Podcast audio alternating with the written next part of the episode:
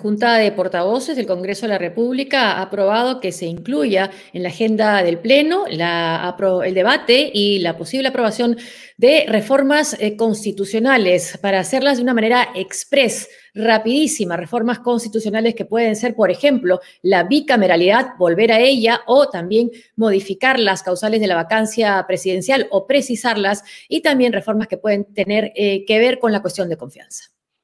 Y hoy la empresa encuestadora Datum eh, circuló su más reciente simulacro, donde, como en el anterior, también habla de un empate técnico entre Pedro Castillo y Keiko Fujimori. Para el candidato de Perú Libre, la cifra es de 42,6%, mientras que para la candidata de Fuerza Popular se le asigna un 41,7%. Mi nombre es Renato Cisneros. Y yo soy Josefina Townsend. A ver, José, vamos a ver si nos llega esta vez. Y esto es. Sálvese quien pueda. Este programa llega gracias a Rexti. Ahorra cambiando dólares online con Rexti, la plataforma con más de 1.500 millones de dólares cambiados. Entra a rexti.com o descarga el app, ingresa el cupón SQP y obtén un tipo de cambio preferencial.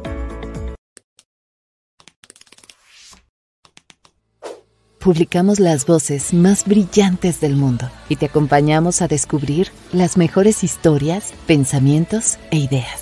Encuéntranos en penguinlibros.com. ¿Necesitas un préstamo grande para financiar tu negocio? ¿O tu empresa necesita liquidez inmediata? Prestamipe te brinda las soluciones de financiamiento que necesitas.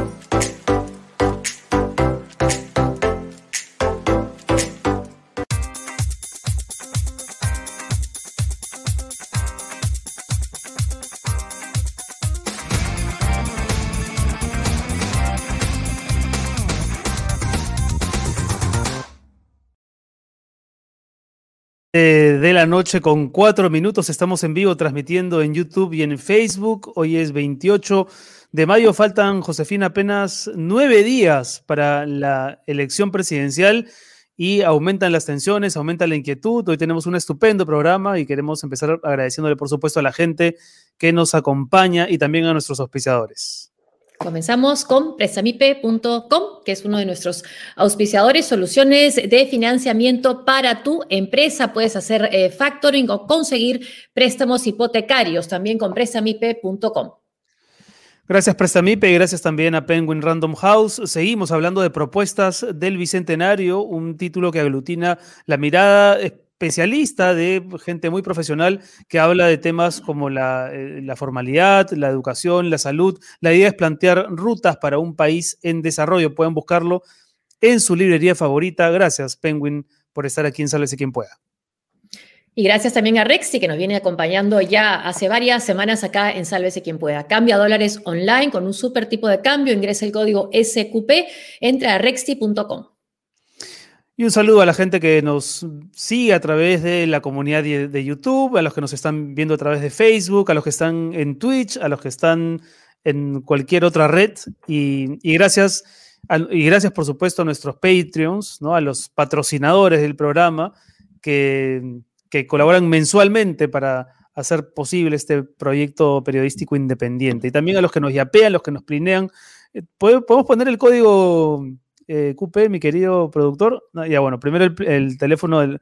Ah, al, mismo tiempo. El código. el código QR para que lo puedan escanear y el teléfono para que nos puedan plinear. 9927 26 404. Varios temas que comentar en este programa de viernes, José, antes de ir con nuestros invitados. Bueno, la encuesta primero, que la vamos a comentar por supuesto después también con eh, Fernando Tuesta, que eh, los pone muy cerca.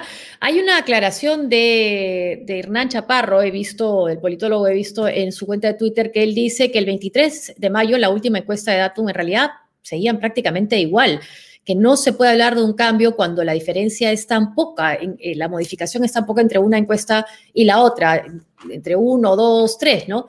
Se han ajustado un poquito los números, ¿no? Pero claro, el sentido del empate técnico se mantiene respecto al anterior. Y dentro del margen de error. Sí, pues, sí, sí, sí. 2.8, sí. Sí, hablando de los candidatos, hoy han tenido actividad, ¿no? La, señora Fujimori estuvo en, La Libertad, en Trujillo, y bueno, se refirió a varios temas, ¿no? Habló, por ejemplo, de, la ivermectina, ¿no? Eh, dijo que ella iba a respetar la posición del ministerio y de la OMS, sin embargo, el día anterior se presentó junto al, doctor, al doctor Fernández, ¿no? Manolo Fernández, que es el gran promotor nacional de la ivermectina. O uno de los tantos. Entonces, claro, ahí ha, marcado una posición un tanto ambigua. Eh, mientras que el señor Castillo se reunió con Richard Webb, Sí, Richard Webb, que ha sido presidente director del Banco Central de Reserva, del BCR, que es además este, un economista, eh, claro, conocido, y, sí, le hicieron preguntas que comenzaban por decir, bueno, ¿quién, es usted, no?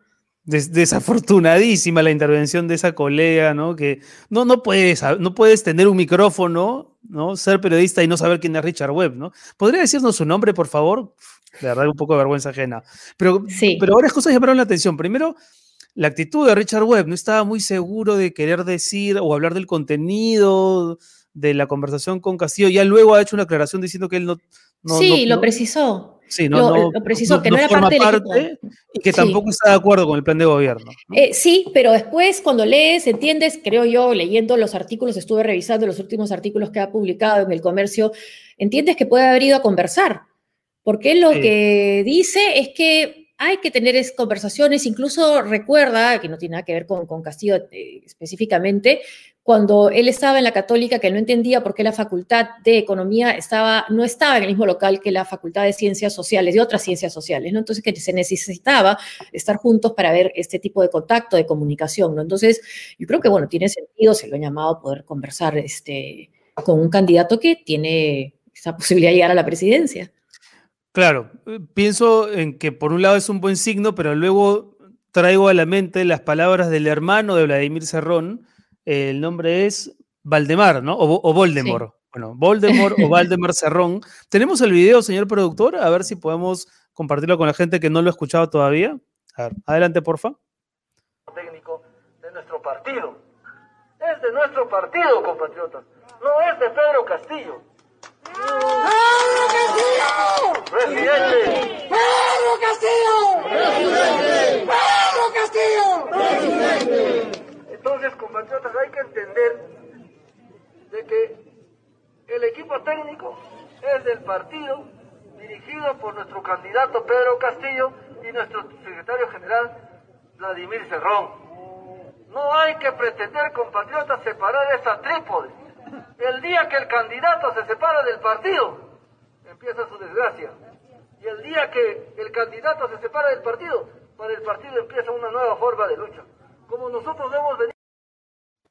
Qué frase, ¿no? El día que el candidato se separa del partido, empieza su desgracia. No, no clara si la desgracia es para el partido o para el candidato, pero en todo caso es una desgracia ya desde ahora, ¿no? Porque es una olla de grillos donde no se sabe lamentablemente para ellos, quién, quién lidera, o tal vez sí se sabe, ¿no? Es, claro que es Cerrón el que está. Y, bueno, queda claro la, fragilidad si es que gana eh, Pedro Castillo la fragilidad que tendría con el Congreso, ¿no? Porque si no hace lo que necesariamente quiere el grupo de Cerrón, bueno, tendría una, una bancada reducida, ¿no? Y este tema entre el candidato y el partido y, el político y el partido, lo que hacía, por ejemplo, el caso del Fujimorismo era ir cambiando de nombres al partido, ¿no? Claro, nueva mayoría, desde cambio 90, Fuerza Popular, Fuerza 2011. Bueno, pero si, en el caso de Perú Libre tenemos al hermano de Cerrón haciendo este tipo de aclaraciones, del lado fujimorista tenemos a Kenji, ¿no? No lo tenemos ahora, pero eh, se le ha escuchado dar mensajes en tono, en clave de gamer, ¿no? Para que la gente entienda el mensaje, el mensaje fujimorista. Sí, después lo que, hemos, que lo hemos escuchado más de una vez decir que lo que quiere Fuerza Popular es perpetuarse en el poder, ¿no? Entonces sí llama la atención ahora este, su, bueno, su cambio de opinión llama la atención, como llama la atención esto del bono democrático. ¿Has escuchado, ¿has escuchado eso? Sí, lo he leído en algunos chats que eh, se, anuncia de parte, es un empresario, ¿no? Me parece que es, eh, lo tengo acá, Manuel, del Castillo, ¿no? Que dice tomar la decisión. Jorge, ¿no? No, no, no, no lo sé. Me, imagino que es él, o, bueno, independientemente si es o no el hijo del, del dirigente aprista, el contenido es lo suficientemente elocuente, ¿no? Como para, para comentarlo. Dale, ¿lo lees tú? Sí, estimados amigos, he tomado la decisión de comunicar a los trabajadores de mi, oficina que pagaré un bono democrático, el mismo que será efectivo en caso que Keiko Fujimori gane las, elecciones. Esto se implementará mediante una gratificación extraordinaria que me permite la ley y que son pagos otorgados ocasionalmente a título de liberalidad. El otorgamiento no depende de un hecho efectuado por el trabajador ni, por, ni de los servicios prestados por este y cita un decreto legislativo. Te invito a hacer lo mismo. Claro, no le están diciendo a los empleados, a ver, digamos, asumiendo que este es un mensaje verídico, ¿no? Que, porque ha estado circulando en las últimas horas, no se le está diciendo necesariamente que voten por Keiko, sino que si sale Keiko habrá un bono, un bono para todos. El, claro, el mensaje es bien, es bien claro, digamos, ¿no? Claro, y yo también trabajador puedo pensar, bueno, si había esta cantidad para dar un bono, ¿por qué no me la das, no me la diste antes, no? Claro, claro, claro. Y además, si estás cuestionando eh, lo democrático de, la candidatura de Pedro Castilla, no, Castillo, no sé si esto es muy democrático. Sí, no, y había otro, otro mensaje que yo te quería compartir, que no sé si te ha llegado a ti también, que estaba circulando, donde hay, un, hay una invocación para que, eh, para que, digamos, se converse con el, texto es más o menos el siguiente, ¿no? Eh, bueno, no tenemos que convencernos entre nosotros, sino hablar con nuestros jardineros, electricistas, empleados, ¿no? Y hacerles entender, ¿no? Que si Keiko gana, ta, ta, ta, y que si Castillo gana, ta, ta, ta, ¿no? Pero, pero el tono de esa, de esa comunicación, de verdad, es que es bien, bien preocupante, ¿no? Porque, porque tiene una evidente entraña discriminatoria, creo yo. Sí, y asumir además que puedes convencer a una persona, de repente la persona te convence a ti también. También, puede ser, puede ser. Y, dice ahí uno de nuestros seguidores que eh, Pedro Castillo ha dicho que, a ver si podemos volver a poner. A ver que, Cerrón ni de Guachimán, bueno, claro, porque ah. es, un, es un sentenciado, ¿no? Es un sentenciado por corrupción, no puede ser ni Guachimán de una institución del Estado, ¿no? Creo que el temor va más allá de que sea pues la sombra, el asesor en la sombra, como recordamos fue Vladimiro Montesinos con, con Alberto Fujimori. El hermano Valdemar es congresista electo, ojo, ¿ah? no, es, no es simplemente un dirigente más, sino que va a estar en el Parlamento. Bueno, es viernes, así que vamos a recibir, no porque sea viernes, sino porque ya lo tenemos pauteado, a nuestro primer invitado, el analista político Fernando Tuesta, politólogo, hincha de Alianza, amigo de la casa. ¿Cómo, está, Fernando? ¿Qué tal? ¿Cómo está Renato, Josefina? Hola, ¿qué tal? Bueno, ¿qué, reacción tienes, eh, Fernando, a la última encuesta de Datum que le da a Pedro Castillo 42,6 y a Keiko 41,7? Em, eh, como, decía Josefina, ¿no? Es muy parecido al, eh, al resultado anterior, salvo algunas variaciones. ¿Estamos ya en un empate técnico? Para Datum sí, ¿no? Hmm. ya el, viernes pasado, porque cada viernes saca, sacaba eh, datum eh, está efectivamente dentro de su margen de error. Entonces, no es que se mueva, porque lo que te da una encuesta efectivamente es como si fuera una franja, no un punto. No, no un punto. Eh, hay la probabilidad que sea en ese punto, pero justamente viene el margen de error. Entonces, para Datum no se ha movido, y si tú tomas un tramo mayor, en realidad la intención de voto de Castillo desde la primera encuesta es consistente, no se mueve, no, no sube, pero tampoco baja. Lo que se ha movido es la intención de voto, eh, es claro, de Keiko Fujimori, absorbiendo a aquellos que dejaron de decir que votaban blanco viciado o no iban a ir a, votar, ¿no? Entonces, esto lo que te permite es pensar a una semana en, en realidad, un resultado abierto. ¿no? Abierto en el sentido que es muy difícil, yo creo, hasta el último día, eh, tener, eh, digamos, una, un escenario eh, de ganador. Yo creo que el domingo que sale IEP y sale Ipsos, más o menos van a ratificar esto. Más o menos, ¿no? Un poquito más, quizá. han estado saliendo el trekking que hace Ipsos y parece que va en la misma línea de Datum. Eh, quizá eh, dentro del comparativo de IEP eh, es un poco más abierto. Y ahí es un problema también de metodología, ¿no? no un problema, sino es un tema de metodología. Problema porque mucha gente se confunde. Entonces, no necesariamente quiere decir que el debate técnico del domingo pasado haya jugado a favor de la candidatura de Fuerza Popular.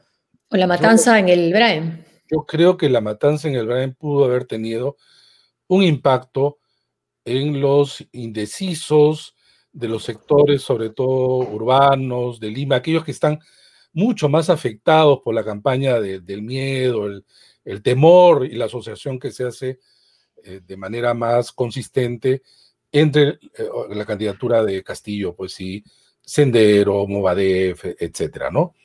Ha sido pues una, un acto que, siendo externo a la campaña, eh, ha algún, sí, no tenemos evidencias, ¿no? Porque la, encuesta no pregunta directamente, pero este, es el, el, único evento más allá del, del, debate técnico. El debate técnico, en realidad, habría que, tampoco se tiene encuesta, preguntar si es que los indecisos vieron el debate. Y es muy difícil.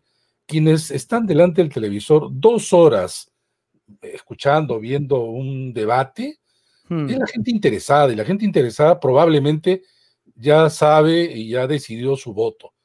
¿no? Este, el impacto que ha tenido eh, siempre es residual. Creo que el evento de lo del Brian sí es un evento mucho más significativo. Y lo que queda de blancos o viciados que puedan cambiar de opinión o los que vayan a ir a votar, con eso, con lo que queda, ¿le puede alcanzar a Keiko Fujimori para remontar, para pasar a Pedro Castillo?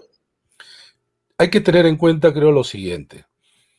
Eh, el nulo blanco, lo sumamos, se puede reducir alrededor del 8%, pero no desaparece todo. Va a haber gente que va a votar en, nulo o va a dejar en blanco. Ahí, este, dicho sea de paso, la columna de mañana de Renato sobre el voto en blanco. Este es un público reportaje. pero, pero no se reduce del todo, ¿no? Entonces, si hay 15%, es 8% que se cambia uno de los dos, pero se mantiene un, sector. Ahora bien, habría que ver en qué sectores están los indecisos, porque no es pues flat, ¿no? Claro. ¿En qué sectores? Entonces, ¿cuánto queda? ¿Por qué porcentaje queda? ¿4%? ¿Cuánto queda? No, más o menos, de, si es un 15 lo que hay ahora, se reduce a 7, probablemente 7, ¿Y que se va porcentualmente a cada candidato? No se, no, se va todo para un candidato. No, no, no, no, no todo, indudablemente, pero por eso va a depender en qué sectores están mayormente los indecisos. Mujeres, he visto, sí. Están en mujeres, están en el norte, pero también en zona rural, y allí, eh, entonces, yo creo que puede eh, ofrecer para el lado de Keiko una proporción mm, eh, mayor, uno, de las personas eh, bueno, de los peruanos residentes en el extranjero. Que no están incluidos en la encuesta. Que no, se contemplan en los sondeos, ¿no? Así es. Eh, no hay que compararlo como en la primera vuelta, porque además Keiko no salió beneficiada, digamos, en el conjunto de los 18, pero creo que la relación, mirando un poco el voto que es normalmente conservador de peruanos en el exterior, puede ser el doble, puede mm. ser el doble. Estamos hablando no del millón que no van a votar, en realidad solamente van a votar el 20% ahora. Entonces ahí hay un plus que puede ir a, favor de, Keiko. Luego, el, otro plus a favor de Keiko son las personas que no votaron en la primera vuelta por el tema de la pandemia, porque no les interesaba en general, en los sectores AB, Lima, urbano, que te van haciendo pues este, mm. acumular. Pero hay un tercer grupo que creo que es importante y que normalmente no se está tomando en cuenta, que es el rural de fondo. Cuando se dice una encuesta urbano-rural, el rural es de la ciudad o del centro urbano unas cuantas horas, ponte cuatro, tres, hasta ahí llegas. Pero el de fondo, ocho, diez, ahí no llegas. Y ese, ese sector, ese nivel un poquito más este, no un poquito, bastante eh, al fondo, es Castillo en porcentajes altos. Claro. Bueno, hemos visto el distrito donde ocurrió la matanza había votado abrumador. Ahí ganó por, lejos. miren, ustedes, miren ustedes, en la última intención de voto Ipsos, que fue el sábado, el boca de urna de Ipsos del domingo y el conteo rápido de Ipsos el mismo domingo, en los tres casos dieron siempre menos a Castillo que resultado final. Porque, repito, ahí viene el voto rural. Y acá un 2% es importante. Pero por eso digo, en un lado también tienes algunos puntos a favor de Keiko, en el otro Castillo. Con lo cual lo hace mucho más imprevisible, ¿no? Ahora, Fernando, este domingo tenemos, tenemos debate presidencial. Para muchos es un debate decisivo. ¿Tú recuerdas en los últimos años que un debate ya entre los candidatos finalistas haya repercutido en el resultado final? Eso por un lado. Y en todo caso, ¿qué esperas tú de este debate considerando el antecedente de Chota y los temas que en estas últimas semanas se han venido poniendo ahí sobre la mesa? Keiko siempre estuvo en todos los debates decisivos. No estoy y perdió. y perdió, pero no estoy tan seguro que ha sido tan decisivo. Ha mm. sido importante, pero estuvo acompañado de una serie de eventos alrededor. Eh, recuerden el del 2006, 16, el más fresco. Con ¿no? ¿no? El, de, no has cambiado nada, pelona, ¿no? Ese. Pero, te das cuenta cómo tú, como mucha gente, recuerda eso. No recuerda las propuestas. No recuerda las propuestas. En general, la gente dice queremos propuestas, pero no es lo que queda. Lo que queda es este, este momento, ¿no? Que puede ser crucial. Hmm. Una palabra, una frase, una patinada, ¿no? Para lo cual se están preparando probablemente ambos candidatos. El efecto de la pantalla, no tanto el contenido. El hmm. contenido te pueden decir muchas cosas, sino cómo. Y allí, claro, en Chota tú veías a una Keiko. Keiko tiene mucha experiencia en debate. Este va a ser el sexto debate presidencial que tiene Keiko. Claro. El mayor número en la historia. No hay nadie que, que tiene esa experiencia. Pero Castillo ha tenido un tipo de debate más pues sindical, ¿no? de, tipo de movilizaciones sociales, ¿no? Y tú le veías ahí entonces con altibajos. Puede que a lo largo de estas semanas haya desarrollado una mejor preparación. Hay que verlo el día eh, domingo. Pero pueden haber eventos externos, ya vimos el de Brain 1, algo que puede ocurrir que puede impactar. Ahora, en todos los sondeos de opinión, sin embargo, no hay uno que diga que Keiko invierte, por más que se diga empate técnico. Pero si uno ve la película, en realidad no se ha invertido, ¿no? Ese es un punto a favor de Castillo, pero mm. no suficiente. Claro. No suficiente.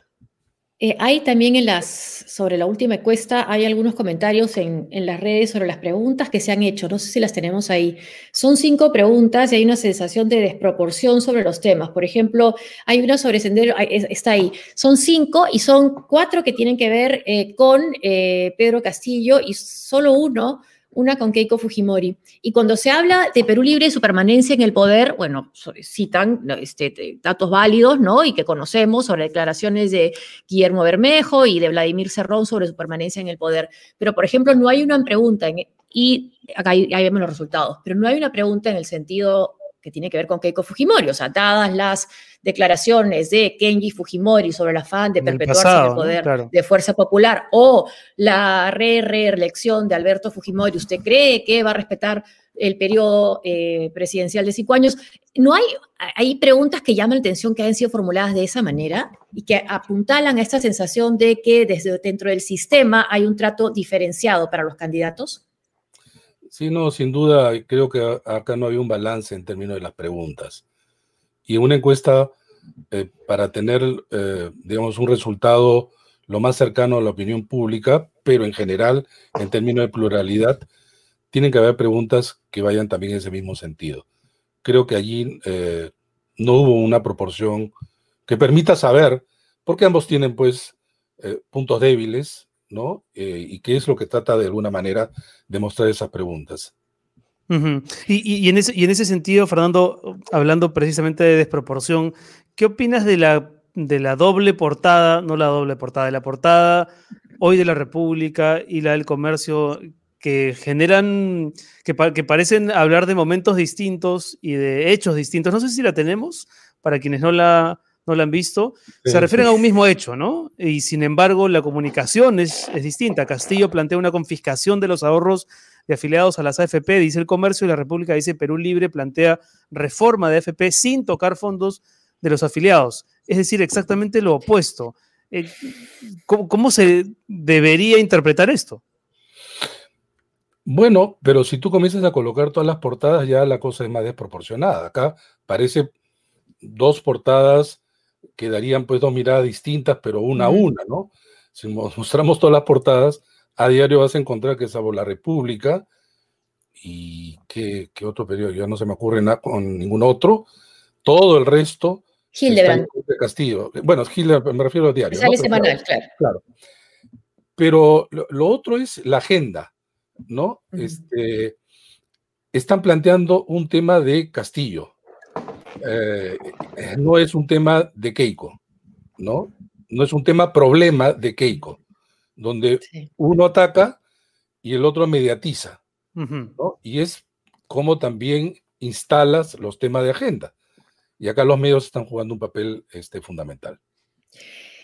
Y claro, pero también le hacen, a veces resulta siendo complicado también para Keiko Fujimori, porque si bien eh, ella dice, bueno, eh, está, está este, diciendo que es inadmisible lo que ha dicho eh, Pedro Castillo, también el tema de las AFPs no necesariamente es lo más popular, ¿no? No, no, no que te quite tu el tema de querer recuperarlos, ¿no? Entonces, ella también tiene que ver cómo, cómo hace ese doble papel, ¿no? De defender el sistema, pero a la vez sintonizar con la opinión mayoritaria. Mira, por las propuestas que tiene eh, Keiko, ya sobrepasó los límites que su propio modelo discurso inicialmente tenía. Ahora está ofreciéndose de, todo, ¿no? Este, algo que uno podría pensar que era solamente Castillo, ahora lo tiene, lo tiene ella. Pero regresando al tema de los medios, yo creo que eh, los medios efectivamente están cubriendo no solamente más a Keiko, sino de manera clara y hasta propagandistamente en algunos casos. Pero allí le hace el favor, pues, este eh, Castillo. Castillo no va a las entrevistas, mm. Castillo no accede a eh, una conferencia de prensa, sino de manera muy furtiva. Eh, es, un, es un candidato efectivamente huidizo y él... Él y los cuadros, y los cuadros de Perú Libre también. Por supuesto, ya eso es solamente para dedicarme a Castillo, el resto ya es la acumulación, ¿no? Mm. En ambos casos son candidaturas que no son, digamos, buenas candidaturas en el sentido de no es que arrastren masas, no es que provoquen entusiasmos, son candidatos que vienen de las minorías y tienen esos porcentajes, creo yo, a pesar de ellos. A mm. pesar de ellos. Mm. La gente se está alineando porque se están jugando muchas cosas, hasta miradas del país, miradas de sí mismos, pero cualquiera que llegue va a ser un gobierno de minoría. Mucha gente los apoya, el 6 y el 7 se distancia. El 7, se distancia. En, ese sentido, Fernando, ¿qué, horizonte ves? Es decir, eh, con Keiko en la presidencia o con Castillo. ¿Cómo ves el tema de la gobernabilidad? Asumiendo que eh, gane quien gane, el país podría ser un país inmanejable dependiendo del comportamiento del derrotado, ¿no? Pero ¿quién te parece que podría sostener mejor el, primer, el primer semestre? Eh, mi columna de lunes, este era. ya le escribiste. No, voy, a espolear acá, voy a espolear a la gente. Ah, ah, pero, ya, ya, espoleaste la mía de mañana en Somos, ahora espolear la tuya. Pues Pero te están pidiendo, mira, te están pidiendo nuevo cuadro comparativo del número de entrevistas. Ah. ah, bueno, sí. Lo que pasa es que la diferencia es tan abrumadora que ya en realidad no, no es que no vale, ¿no? Es parte de la investigación de, de la universidad, pero también es cierto que puede ser engañoso solo mirar los números, porque como hemos dicho, Castillo no acepta muchas entrevistas y deja el espacio, sobre todo en la televisión, a Keiko. Entonces Keiko se mm. pasea por todos los programas, todos los canales, y evidentemente el canal quiere pues este, tener a los candidatos presidenciales, y uno es subidizo, ¿no? Pero regresando a tu, a tu, pregunta, mire, mira, eh, ninguno de los dos va a poder hacer lo que dicen ahora. Hmm. Ninguno. Eh, pero además, más allá de la propaganda, habría que ver cuáles son los límites que tienen cada uno. Creo personalmente que un gobierno de Keiko no va a llevar hacer el gobierno de su padre, ni un gobierno de Castillo va a llegar a la Venezuela de Chávez. Estos son los extremos de la imaginación. Las pesadillas, ¿no? Sí, pues. Porque, porque uno, más allá de las voluntades, eh, tú puedes tener mucho, quieres querer todo, pero en política son los límites. Y hay, pese a todo en el Perú, límites también institucionales. Y porque también hay oposiciones abiertas. Eh, entonces, claro, Keiko Fujimori, si llega a, ganar, va a tener, eh, sí, sigue siendo un gobierno de minoría, pero está ofreciendo tanto, se está comprometiendo con tantos grupos y poderes que va a tener que ceder, pero a veces ceder en uno se contrapone a lo que se uh, comprometió con el otro. Ahí hay un tema. ¿Qué Fujimorismo? ¿El albertista? ¿El del 2016? ¿El de ahora? ¿Un mix? Hmm. La reconciliación es real. Eh, pero claro, tú tienes a ella con los poderes fácticos a favor pero tiene que responder mucho. Ella tendría que dar solución de todo lo que está prometiendo, además. Y esto no es fácil. Además, teniendo, si vas donde Manolo Fernández, el, doctor de Bermitina, por favor, ya es de temer. Hoy día todo el mundo quisiera vacunarse antes del 28 de julio, porque después uno no va a saber qué va a ocurrir en el, en el, en el Perú. Si tienes a una persona que la vas a visitar de manera pública en campaña, claro, también Castillo, ¿no? Claro, pero supuestamente ahí es la opción seria la opción irresponsable, la opción, ¿no? Hay una irresponsabilidad. En el caso de Castillo, eh, claro, Castillo puede querer, querer todo, y si no él, cerrón, pero instálate en el gobierno y el 29 tiene que, bueno, para empezar, tienes que cubrir eh, eh, un número de 350 funcionarios públicos de designación nada más. Claro. Su preocupación va a ser cómo, cómo me siento en el Ejecutivo ahí se le van a acumular los problemas. Pero además, ¿qué tiene a su favor? ¿Fuerzas Armadas? ¿Medio de comunicación? Ah. ¿Empresarios? ¿Congreso? Dime cómo lo hace. Si alguien nos dice cómo lo va a hacer, eso que tanto se teme, bueno, que nos cuenten, ¿no? Yo lo veo difícil. El problema principal, lo es difícil, el problema principal de Keiko es su credibilidad, ¿no? Por lo que estamos viendo en, las encuestas. ¿Cómo se repite algo así? es muy difícil porque creo que Keiko es parte del problema. Porque no es solamente eh, una herencia que tú cargas, que eso podría tenerlos el 2016. E, ella es una candidata, y sabemos que Keiko es muy disciplinada. Contra lo que se le acusa, creo, y según dicen su gente muy cercana, muy trabajadora, muy metódica.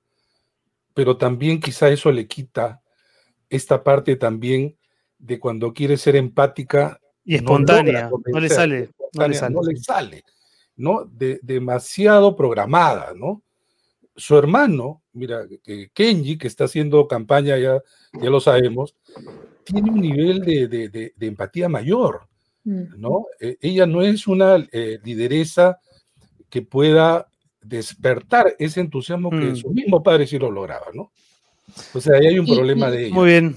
Y, muy trabajadora en sus candidaturas, ¿no? Porque es uno de los cuestionamientos que se le hace después que no se le haya conocido un trabajo antes. El, el lunes hay que leer a Fernando Tuesta en, en, el comercio y te convocamos para después de las elecciones, Fernando, para, para entender lo que vaya a ocurrir, porque hay incertidumbre, no se sabe muy bien qué va a pasar y seguramente tú nos vas a ayudar a entenderlo mejor. Entre todos, entre todos. Gracias, Fernando. gracias. gracias. gracias. Un abrazo. Gracias. Bueno, siempre interesante escuchar a Fernando que sabe mucho, tiene muchísima experiencia. Y ahora vamos con nuestro siguiente invitado. ¿Lo presentas tú, José? Sí, Simeón Tegel, él es eh, periodista inglés, vive hace 12 años en nuestro país y escribes, hola, ¿cómo estás? Simeón, ¿qué, tal? Bienvenido. Escribe para el Washington Post, escribe también para Vice, escribe para el Telegraph. Telegraph, sí. Y, y, le gusta el pisco acholado. ¿Cómo estás, Simeón? Gracias por estar con nosotros. Muy bien, gracias por la invitación. Eh, bueno, ¿cómo, ¿cómo, ves la elección? Tú llevas 12 años en el, en el, país, eso quiere decir que has vivido, por lo menos de manera eh, cercana en la cobertura periodística, dos, ¿no? dos campañas, por lo menos, si no tres.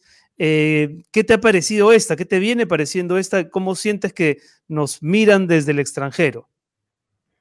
Um, bueno, yo creo que uh, lo primero que hay que decir es que mirándolo desde, desde afuera, sin, um, sin esos, uh, no sé, um, pero mirándolo desde afuera, lo, lo que se destaca es la calidad de los dos uh, candidatos, su trayectoria, y que son verdaderamente dos candidatos tan problemáticos que es muy difícil entender cómo cualquiera de los dos llegó a la segunda vuelta.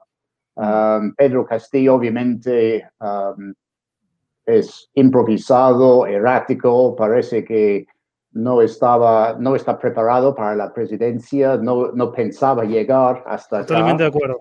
Um, en, en, ningún momento. y obviamente las políticas que tienen son, uh, dan miedo, por lo menos definitivamente en lo económico, pero en otros temas también, derechos de minorías, uh, muchas cosas. Pero luego, por el otro lado, um, uh, Keiko Fujimori, con el tema ya casi no es el legado de su padre, un legado de lo cual no se ha deslindado, ¿no? Y por algo su padre está en el cárcel con una condena de, de 25 años, una condena muy, muy larga. Pero lo que ha hecho ella misma durante los últimos cinco años incluso más. Y lo que más yo resaltaría es el hecho de que está acusada penalmente uh, de lavado de activos, tiene un proceso pendiente. Uh, la fiscalía está pidiendo 30, 31 años para ella. Y es un proceso que se postergaría hasta el 2026 si gana ella. Y uno tiene que pensar, menos que uno sea muy ingenuo, que si llega a la presidencia, va a hacer todo lo que puede hacer para de alguna manera influir o entrometerse en el poder, de, uh, el poder judicial, el Ministerio Público, para alguna manera de, de acabar con ese proceso. Claro, puede ser, sí, mira, puede ser que es inocente, puede ser que no hay pruebas en su contra, puede ser que si llega a un proceso uh, muy rápidamente la declaran inocente, pero ella va a arriesgar eso si es presidente.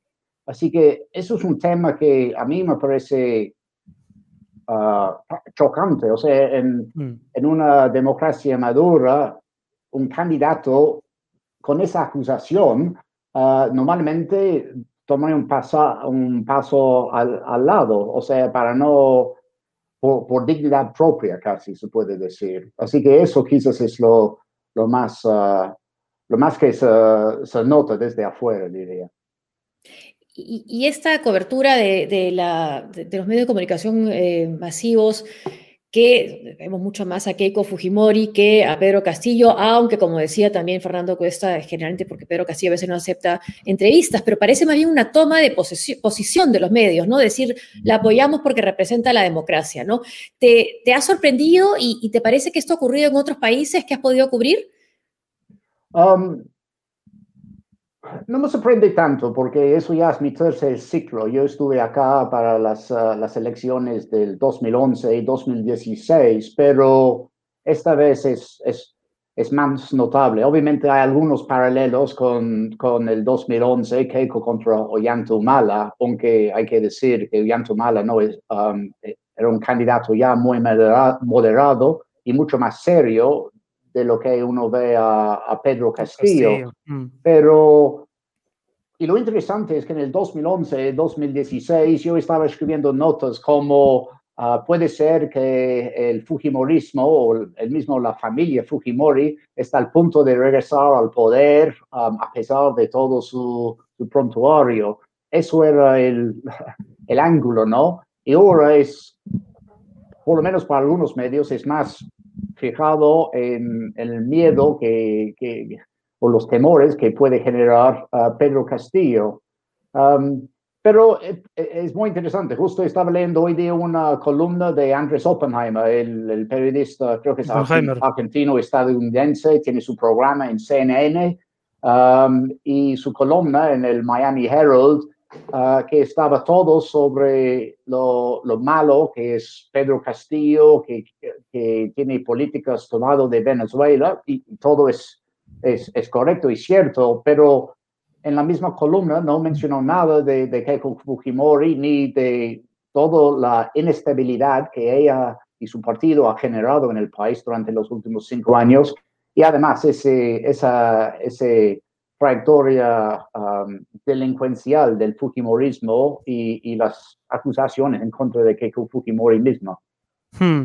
Ahora, Simón, tú has trabajado también eh, las realidades de países de la región. Me parece que has hecho eh, coberturas eh, eh, prolongadas en Bolivia, me parece que en Ecuador también y en otros países.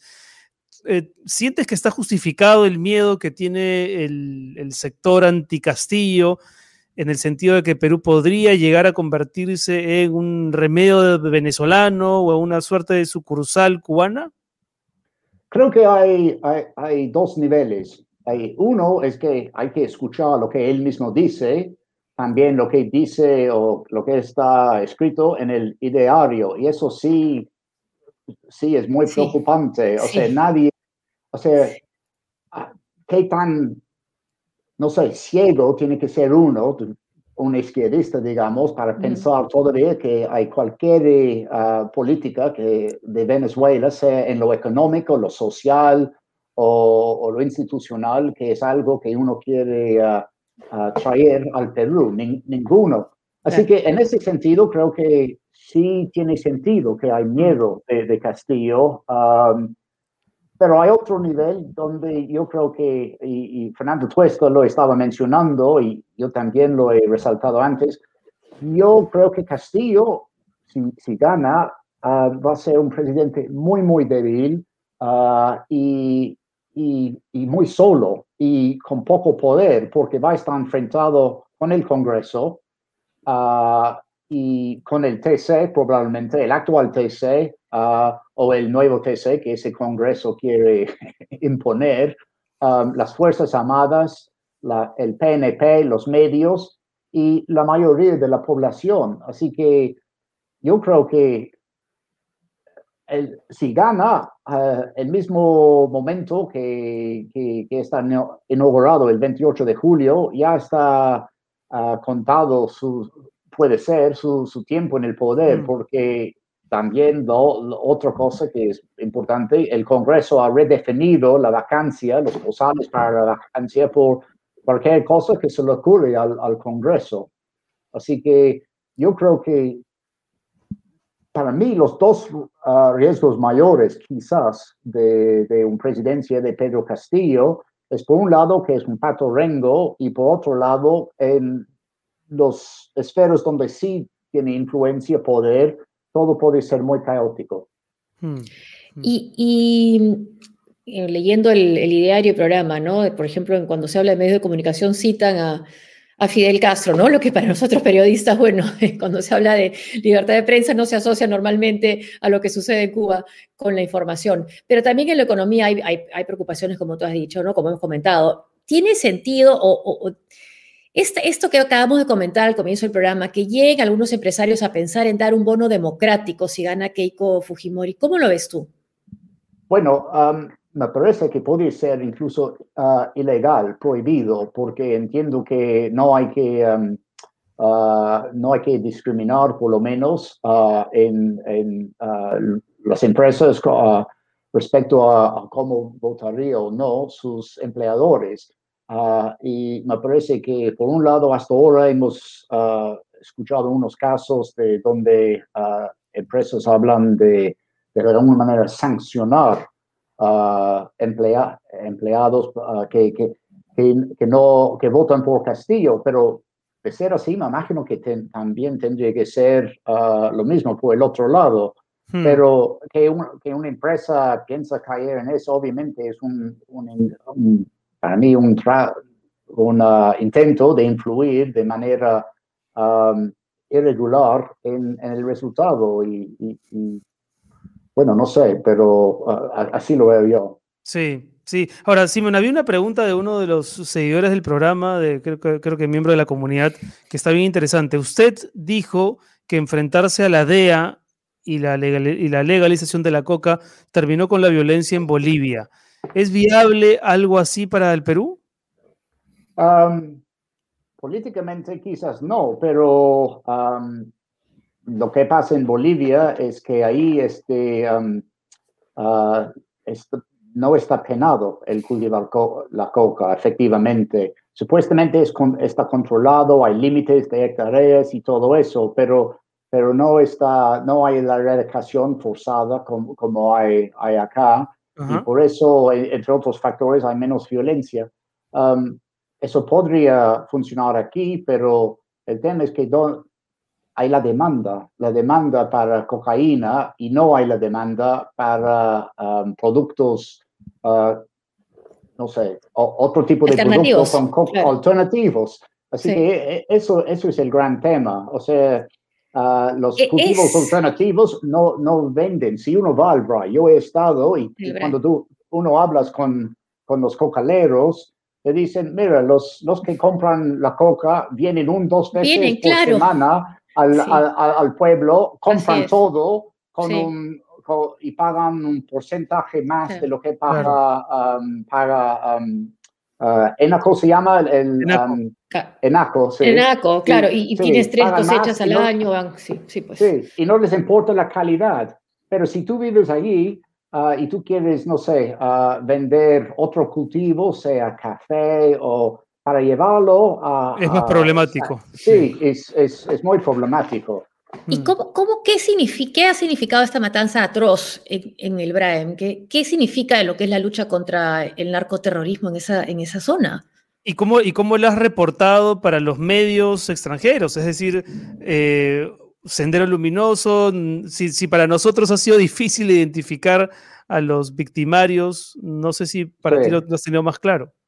Pero yo, yo, le he llamado un grupo disidente o, remanentes de Sendero, pero lo que es más importante que la etiqueta es entender la historia, que ah, ese grupo, sí es el grupo que, que dicen de um, uh, los Quispe Palomino, um, uh, Víctor Quispe Palomino, el, el único que, que sobrevive, creo, pero es que ese grupo se, ah, se, separó de Sendero Luminoso en los 90, cuando Abimal Guzmán ya estaba encerrado y, ah, y de repente cambió de opinión y ya hay... Y firmó la paz. Sí, sí, ya que él está uh, preso y ellos no querían. Así que es un grupo que ya tiene más de 25 años, separado por lo menos del Sendero Luminoso de Abimal Guzmán, el original. Y, y más allá de unos pasquines, ¿qué hacen para que es revolucionario? Yo, yo no veo nada desde hace ah, más de una década. Es, es, es narcotráfico más que todo, narcoterrorismo, si así lo quieres llamar. Pero, así que eh, eh, eso es uno de los temas. El otro es cómo puede influir en, en la elección y bueno, creo que la lógica obvia, sí, así, y me imagino que también lo, lo, que han hecho ese masacre atroz, lo habrán tenido, es que por hacer eso, de alguna manera pueden estar favoreciendo a, a Keiko Fujimori, porque la gente están, los medios y también algunos hechos se asocian a Perú Libre con, mm. con Sendero. Sí, claro. El, el, eh, congresista electo Guillermo Bermejo, por ejemplo, ¿no? que está siendo procesado. Claro. Muy bien, Simeón. Bueno, ha sido un placer conversar contigo. Muchas gracias por acompañarnos. Eh, esperamos que no sea la última vez y, que, te, que, te, quedes todavía mucho tiempo en el Perú, ¿no? Eso es tu plan, me imagino. ¿o no? Ya estoy asentado aquí en el Perú. ¿O va, a, depender del resultado de la próxima semana? Ah, no, si, fuera así, ya me hubiera ido. Y hay, una pregunta que quisiéramos saber si es que ya la has podido responder, que la tienes en su cuenta de Twitter. ¿Por qué los peruanos no podemos manejar como cocinamos? Bueno, mira, digo, para mí una de las cosas mejores del Perú e, es, la comida. Hay otras cosas que me encantan, los paisajes, la diversidad ah, y... La puntualidad, por ejemplo. La puntualidad, bueno, ya, ya me acostumbré, ¿no? Pero cómo manejan acá es... Y mira, yo que he, yo he vivido varios años en México antes, he viajado por toda la región, no he visto otro país donde manejan tan mal como acá. con lo cual yo, me parece que, que tendría razón en, en, afirmar que es en el Perú donde peor manejan en las Américas. Y donde mejor cocinamos. Y lo, también, sí, los una por otra, una, y entender una, este, una por otra, pues Simeón, no se puede todo tampoco, no se puede todo. Sí. Simeón, muchísimas gracias. Muchísimas gracias. Muchas gracias. gracias por la invitación. El periodista británico, colaborador de medios tan importantes como The Washington Post, The Independent, Telegraph, etc. Buenísimo, ¿no? Qué interesante cuando, cuando un extranjero te, te dice también las cosas que a veces a los propios peruanos nos cuesta nombrar, ¿no? Es bien interesante. Claro bueno, sí. eh, vámonos con los amigos del filtro, ¿verdad? Está ya Marian Jauri con nosotros para que nos cuente a quién le han hecho seguimiento para verificar si sus declaraciones son reales o no. Hola Renato, hola Josefina. Hoy desde el filtro verificamos a Rafael López Aliaga, ex candidato presidencial por Renovación Popular. Durante los últimos días, López Aliaga difundió en su cuenta de Twitter una imagen donde se ve al eh, futbolista Leonel Messi sosteniendo un letrero con el siguiente mensaje. Perú, dile no al comunismo. Esta información es falsa. La fotografía, de hecho, ha sido adulterada. La imagen de Messi en realidad corresponde a la campaña Run for the Oceans 2021, lanzada por Adidas dos días antes de la publicación de López Aliaga y que tiene como protagonista al capitán del Barcelona. López Aliaga, quien ha respaldado la candidatura de Keiko Fujimori de Fuerza Popular en la segunda vuelta, también utilizó sus redes sociales para atacar a la prensa, a la que no solo tildó de mermelera y asesina, sino que también dice ocultó información sobre unas declaraciones que hizo en el sentido de que Estados Unidos tenía la intención de regalar vacunas contra la COVID-19 a los países que lo necesiten. Hubiera salvado a miles de peruanos, escribió. Esto también es falso. En la campaña, por la primera vuelta, el líder de Renovación Popular no propuso solicitar a Estados Unidos donar vacunas. En realidad dijo que el gobierno de Joe Biden le ofreció vacunas al Perú y que no hubo una respuesta desde el gobierno de Francisco Sagasti. En ese momento, la Cancillería peruana, a través de su cuenta oficial, informó que no era verdad que la Casa Blanca haya hecho tal oferta. El Ministerio de Relaciones Exteriores deja constancia de no haber recibido ofrecimiento alguno, señalaron. Y si bien el presidente de Estados Unidos ha adelantado que su país donará 80 millones de vacunas antes del 4 de julio, hasta el momento Biden no ha informado a qué naciones irían estas dosis. Así que, como decimos desde el filtro, que no te flore. Adelante con ustedes. Buenas noches. Muchas gracias, Marian Jaure, y a los amigos del filtro por también proveernos de estos contenidos tan interesantes. Y, y, bueno, el, el, domingo, el domingo, domingo. José, ¿eh? el, domingo el domingo tienes que reservar tu, tu, agenda a partir de las 6 de la tarde porque vamos a estar en transmisión en directo, así en una transmisión este, extraordinaria por el debate presidencial.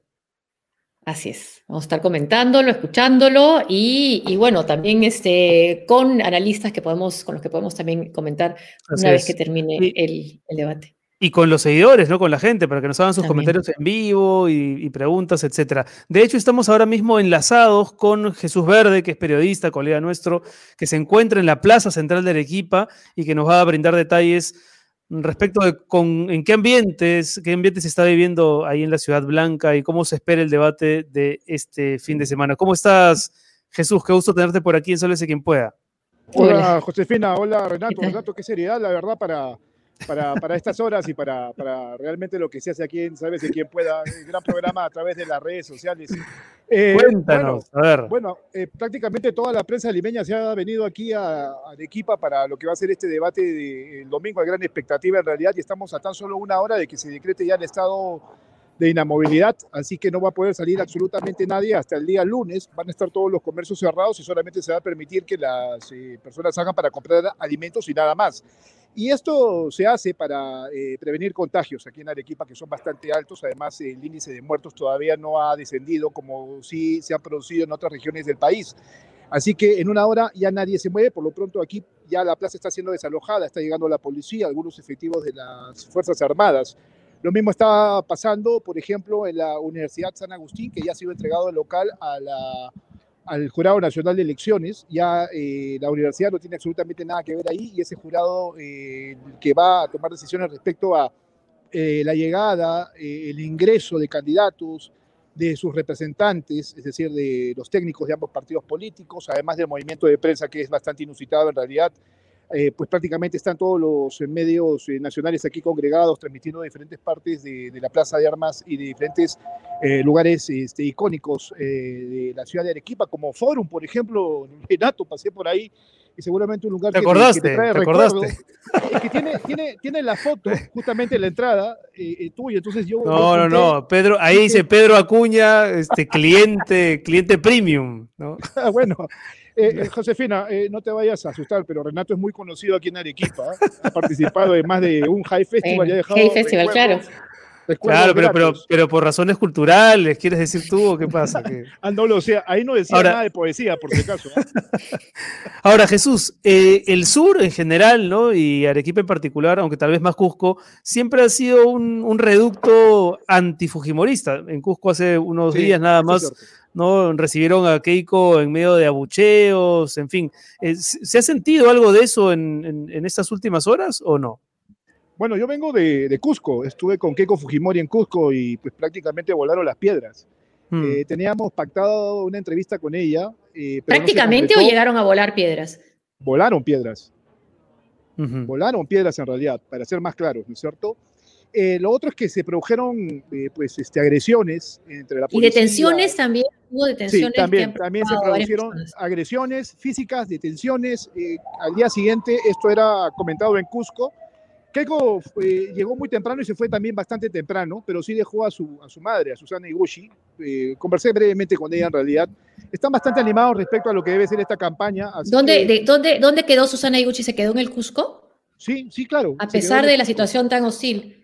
Sí, pero ella estaba bastante tranquila. Me la encontré eh, en un hotel eh, de, Cusco y conversamos brevemente y ella estaba muy, tranquila, ¿no? Mm. Eh, estaba participando en esta, en, esta, en esta gira, en esta campaña, en este cierre de campaña en realidad con, con su hija Keiko. Keiko sí se tuvo que retirar porque entiendo yo que tenía compromisos pactados, pero ahora estaba por regresar nuevamente al sur de Arequipa. Se entiende que ella eh, se hablaba de que iba a llegar tres días antes, pero con el, eh, con el motivo este del cierre de toda la ciudad, pues va a llegar el mismo domingo. Hasta este momento esa es la información que se tiene. Lo mismo sería Pedro Castillo, llegaría el mismo domingo para justamente participar del debate y de inmediato retirarse. La que acaba de llegar aquí a, a perdón, a Arequipa es Dina Boluarte, que es la candidata a vicepresidenta. Ella está participando en una movilización en estos momentos que sale del aeropuerto, va a recorrer algunas calles, no sé cuántas en realidad, lo que le permite a la policía este, justamente. Y también han llegado eh, representantes de Fuerza Popular, algunos eh, bueno, congresistas electos, ¿no? Si la ves a Dina Boluarte, mándale saludos nuestros, dile que la seguimos esperando que, en, la entrevista. No te preocupes, nosotros también esperamos que Pedro Castillo vuelva a conversar con nosotros en algún momento para darnos alguna idea de lo que va a pasar, porque la verdad la verdad que después de, este, de este anuncio de, de las FPS, este, muchos hemos quedado contrariados, empezando por tu productor, que ya no sabe exactamente qué hacer. Bueno, sí, sí, sí, sí, contrariados, intrigados, pero también con, preocupados por primeras planas que no necesariamente registran lo que se dijo, ¿no? Sí, sí, sí, sí, lo hemos visto. Lo hemos visto y creo que ahí hay una crítica a, a los medios de comunicación que luego de esta contienda electoral creo que deberíamos ser, y me incluyo, más transparentes respecto a las posiciones que tomamos en lo político. Creo que ahí mm. es el No sé si transparentes, correctos, informar con precisión. Con imparcialidad. lo que se necesita.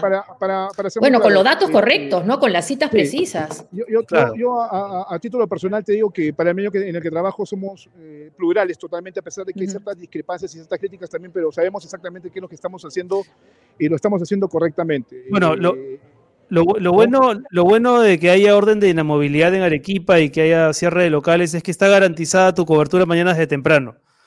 Porque ah. de lo contrario, el contrario empezaría a las 4 de la tarde. Bueno, Jesús. No te, preocupes.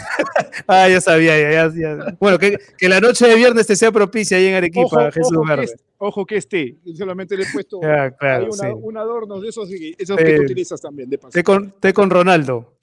Así es. Es para, para, el frío, que está bastante intenso en realidad. Bueno, ahora se llama este, frío.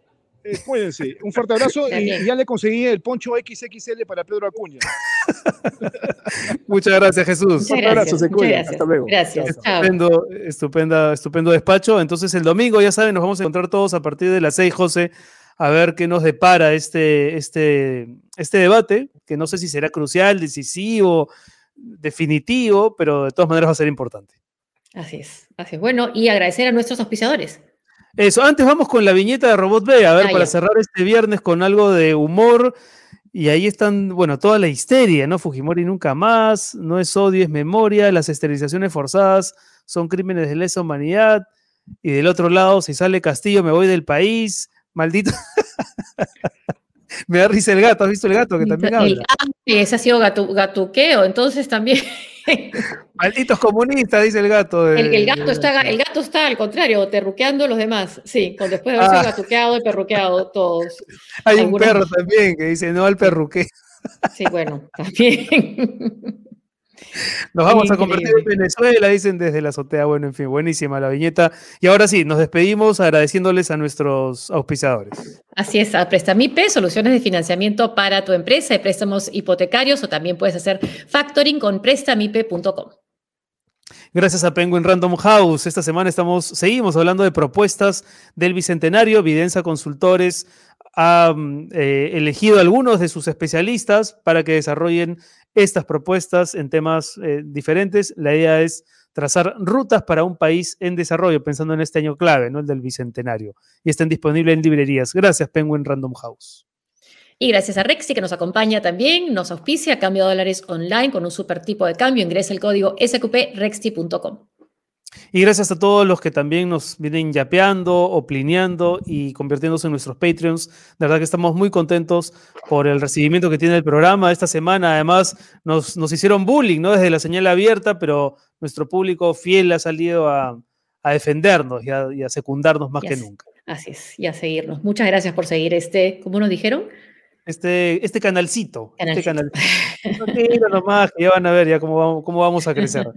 Nos vemos el domingo en el, en el debate, José. Así es, nos vemos y esperemos, esperamos su participación también con comentarios, ideas. Sí, gracias. Buen viernes, cuídense todos. También. Chao, Renato. Chao, gracias a ustedes. Chao.